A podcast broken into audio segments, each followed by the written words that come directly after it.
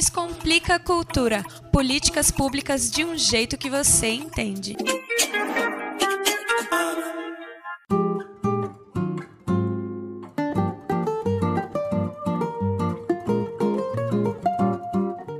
Olá, você está sintonizado em 100,9 Rádio Cultura FM. Eu sou Nita Queiroz e este é o Descomplica Cultura, aquela pausa na programação musical para falar sobre políticas públicas, desafios e transformações do setor cultural. Nesta edição, eu te convido a acompanhar a primeira parte da entrevista exclusiva com o secretário de Cultura e Economia Criativa, Bartolomeu Rodrigues. Na pauta, as medidas emergenciais para ajudar os trabalhadores do setor cultural a enfrentar as perdas econômicas neste contexto da pandemia da Covid-19. Vamos ouvir. Olá, amigos e amigas ouvintes. Eu sou Anita Queiroz e quem está aqui comigo hoje é o secretário de Cultura e Economia Criativa, Bartolomeu Rodrigues. Antes de iniciar a entrevista, eu quero agradecer em nome da Rádio Cultura FM a sua disponibilidade e dizer que é uma satisfação conversar com o senhor novamente. Olá, Anitta. Olá, ouvintes da Rádio Cultura. Mas é, é, um prazer muito grande. Sempre que precisar falar com o secretário, estou à disposição. E antes de mais nada, queria aqui me solidarizar com todas as vítimas e as pessoas que estão sendo atingidas, as famílias estão sendo atingidas por essa tragédia sanitária que a gente vive que nos entristece, mas a gente tem que resistir, sabe, e tocar adiante a vida. A gente só vai vencer isso com muito trabalho, com muita disposição, com muito engajamento. É hora de nós estarmos fazendo a nossa parte também, usando a máscara, utilizando todos os meios de higiene pessoal, reforçando essa vigilância, certo? Preservando vidas. Essa entrevista agora está sendo mediada aqui por uma plataforma de videoconferência, mas em março o senhor estava conosco ao vivo na Rádio Cultura FM e naquela ocasião a gente estava falando sobre os preparativos para o aniversário de Brasília. O senhor chegou até comentar em primeira mão com a Rádio Cultura de que havia uma possibilidade de que a festa fosse cancelada por conta de toda essa situação da pandemia, Brasília acho que tinha um caso confirmado naquele momento ainda, e depois a pandemia se estabeleceu aqui no Distrito Federal. E além do cancelamento do aniversário de Brasília, tivemos a suspensão de todas as atividades culturais, salas de cinema fechadas, galerias, casas de show, e tudo isso impactou de uma forma muito intensa a cadeia produtiva da economia criativa, né? De lá para cá, a Secretaria de Cultura vem adotando uma série de medidas emergenciais. Eu sei que teve uma ação junto com o BRB de providenciar algumas linhas de crédito facilitadas. É, a secretaria lançou um edital específico para atividades online. Teve a suspensão dos prazos do Fundo de Apoio à Cultura também. Diz um pouco para a gente, secretário, como é que está essa situação e se já é possível fazer uma avaliação de tudo isso. Olha, Anitta, eu me lembro exatamente é, aquela nossa entrevista quando a, o assunto da, do, do, coronavírus ainda estava assim incipiente, né? Sabia era uma coisa, mas ainda estava um pouco distante e nós não tínhamos a menor ideia da evolução como se daria, né? Eu não vou é, negar para você que isso nos trouxe assim uma carga de frustração muito grande. O aniversário de Brasília foi uma das frustrações. Naquele momento, estávamos inclusive já pré-agendando, formando contratos com apresentações culturais e você desmontar tudo isso não só é difícil, como é frustrante. E difícil também pelo fato de que, naquele momento, muita gente não acreditava que chegasse a esse ponto, mas nós tínhamos, como Estado, ser um pouco mais precavidos para depois não criar, inclusive, maiores prejuízos. E foi o que acabou acontecendo. Né? O assunto tomou um volume muito alto e o que é pior, é, ele atingiu de uma maneira muito forte, primeiramente, é uma verdadeira tragédia, eu classifico isso, atingiu primeiramente o setor cultural. Confesso que nós ficamos, nas primeiras semanas, nós ficamos assim um pouco desorientados, sem saber o que fazer, mas aí nós arregaçamos a manga. Foi um desafio muito grande.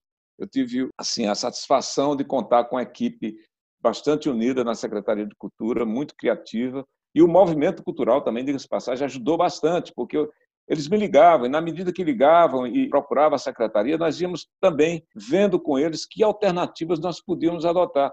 O que a gente pôde fazer, que estava a nosso alcance, nós fizemos e estamos fazendo. Esse episódio da pandemia, nós estamos tirando muitas lições dele.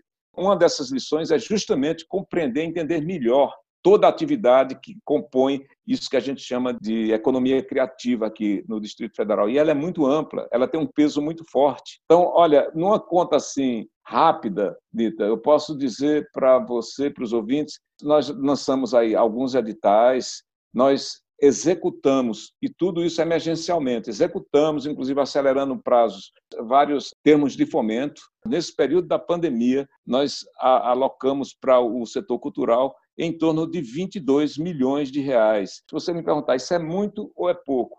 Eu não sei te dizer. Eu acho que é, é assim, é o que nós podemos fazer. E esse valor, ele beneficiou quantas pessoas? Assim, numa conta rápida também, eu posso te assegurar que em, em torno de 6 a 7 mil pessoas, direta ou indiretamente. Nós, nesse momento, nós temos, inclusive, algumas atividades sendo feitas aí tem o São João itinerante, está percorrendo as regiões administrativas. Isso aí são projetos executados na Secretaria de Cultura. Os, os editais, o FAC Online, que está, inclusive, em fase agora de divulgação já dos contemplados, o FAC regionalizado, que nós ampliamos, inclusive, o valor, da última vez foi de 8 milhões de reais, nós colocamos 13 milhões de reais, isso está em processamento.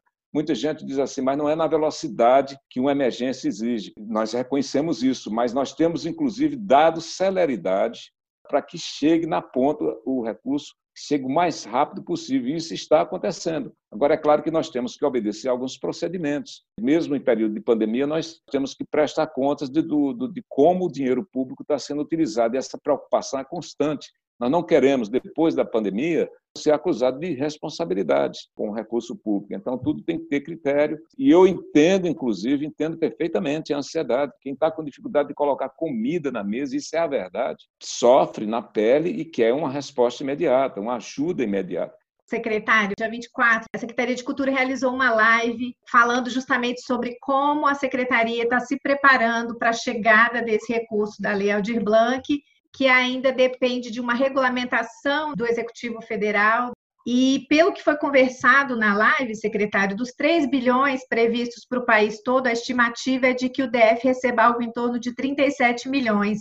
E aí eu queria saber se é possível fazer alguma previsão, secretário, de até quando esse recurso deve chegar e como que a secretaria está se planejando internamente para poder fazer com que esse auxílio emergencial ele chegue efetivamente para quem está mais precisando. Olha, Anitta, eu, eu quero aproveitar, inclusive, para repetir uma coisa é, que eu falei na live com todo o setor cultural, respondemos perguntas, que é o seguinte: eu, eu estou com uma grande preocupação é, com relação a não criar uma expectativa que possa redundar em frustração entre os atores beneficiários da Lei Aldir Blanc. Quem está no controle agora é o governo federal. Não vai aqui nenhuma crítica. Eu, sei que o governo federal, através da, do Ministério do Turismo, está trabalhando em torno do assunto. Sabe, eu assisti a live que, que eles realizaram recentemente para explicar e você percebe claramente que eles ainda estão ainda se organizando também. A pressão fica em cima de nós aqui, mas nós também estamos preocupados. Essa estimativa de 37 milhões foi feita pela Confederação Nacional dos Municípios. É realista? Eu não sei. Espero que seja, porque é um valor até razoável. Agora, veja, assim, veja bem, se você compara o valor que vem pela Leal de Blanc e o que nós já fizemos aqui com os nossos recursos, aliás, o Distrito Federal, é bom que se diga, está sendo destaque nacional. A gente tem tido contato com outros estados e muitos estados não tiveram condições de fazer o que nós fizemos aqui. Nós também estamos avançados com relação à organização interna para nós recebermos o recurso. Imediatamente após a aprovação da lei pelo Congresso Nacional, pelas duas casas. Antes mesmo, nós já formamos um grupo de trabalho, nós estudamos com muito detalhe cada palavra da lei. O Distrito Federal, ao contrário, inclusive, de muitas outras unidades da federação, nós temos mecanismos legais capazes de atender a aplicação dessa lei quando o recurso for transferido. A grande preocupação nossa, Anitta, nesse momento é o seguinte: transparência no processo. Nós não queremos que a tramitação, o fluxo desses recursos gere qualquer dúvida, sabe? Ou gere também mau uso, seja lá de que, que lado for. A outra preocupação nossa é com celeridade. A gente tem, precisa que isso chegue rápido, sabe? Chegue com o mínimo de, de, de burocracia possível, porque é uma coisa emergencial. E a terceira preocupação é que chegue a todos. Aí, nesse sentido, nós estamos, aí sim, já tivemos inclusive uma reunião com o governo federal para que está sendo criada uma plataforma Brasil, sabe? Nós queremos estar dentro, nós temos os nossos cadastros, mas nós vamos ampliar, sabe, para que ninguém fique de fora, que ninguém seja excluído, certo?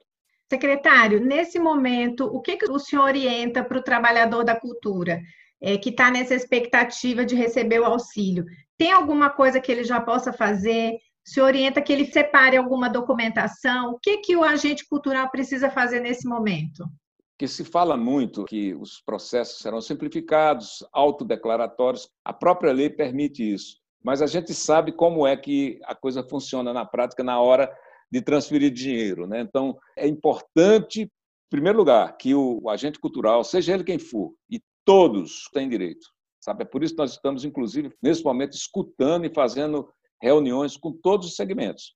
Fizemos recentemente o pessoal da coxia, o chamado pessoal da graxa, aquele cara que bate o prego no palco, sabe? Que, então, ele ficar atento, ele ter um mínimo de organização também, ele tem que ter alguma, uma documentação mínima pronta, endereço, em determinado momento precisa ter alguma coisa que comprove sua residência aqui, certo? Então, essas questões é o conselho que eu daria de cara, sabe? E a outra é ficar atento através dos nossos canais de comunicação, certo? Acompanhar tudo o que está sendo dito, quando esses cadastros estarão abertos, e mesmo os tradicionais, se você não, não integra o SEAC, entre, porque todos os cadastros vão valer nessa hora, sabe? Por exemplo, me perguntam, ah, e o artesão que tem cadastro, por exemplo, na Secretaria de Turismo, aquele cadastro vai servir? Vai servir também. Então, é importante você sair do anonimato e nós vamos facilitar todo o acesso para essas pessoas. Ao som da música O Sol Vai Nascer de Novo, de Hamilton de Holanda, encerramos esta edição do Descomplica Cultura, com a primeira parte da entrevista com o secretário de Cultura e Economia Criativa, Bartolomeu Rodrigues. No próximo episódio do programa, você vai acompanhar a segunda parte da entrevista, que tratou do processo de reabertura gradual dos espaços culturais, do Festival de Brasília do Cinema Brasileiro e das perspectivas sobre a festa do Réveillon em Brasília. Se você quiser ouvir novamente esta e outras edições do programa, basta acessar o podcast Descomplica Cultura nas plataformas Spotify e Google Podcasts. Até a próxima! Descomplica a cultura. Políticas públicas de um jeito que você entende.